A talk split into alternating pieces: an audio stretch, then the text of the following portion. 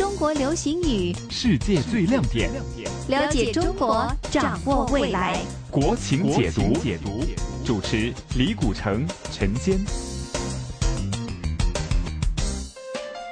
继续是国情解读的节目时间啊！今天的节目时间里呢，陈坚继续请到的是时事评论员李古城博士，再次欢迎您，李博士。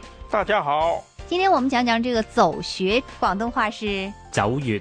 其实走学呢，应该说是在这个八九十年代啊，在中国大陆是非常盛行的。呃，我的理解是，很多文艺团体的这些演员呢，就是不是跟着自己所在的剧团去演出，而是呢去参加一些其他的这个演出活动，赚这个额外的钱。这样的话叫走学是吗？对的，这个要他本人是有团体的，比如说文工团呐、演艺团呐、芭蕾舞团呐、歌唱团呐。那本来他应该是单位有一份薪水的，但是他自己又私下来跟其他的单位啊借鞋，自己去赚那块，啊，比如到到餐厅啊、酒会啊、这个歌唱会啊去登台，又可以另外捞一笔的。这个就叫左邪。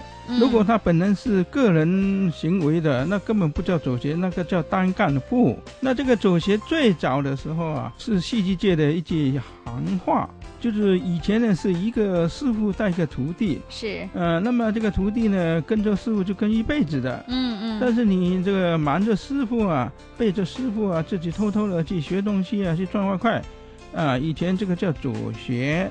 但最早学呢，不是是学习的学，自己偷偷的跑去又学另外一个东西，在以前这个师徒关系是不行的。嗯呃，师傅教你多少，你就学多少。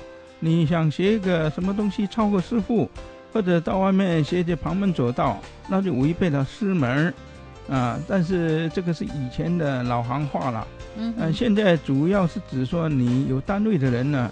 你是唱的跳的，不是跟着大单位，而是自己在安排空余时间，自己去客串赚外快，啊，这个就叫走鞋。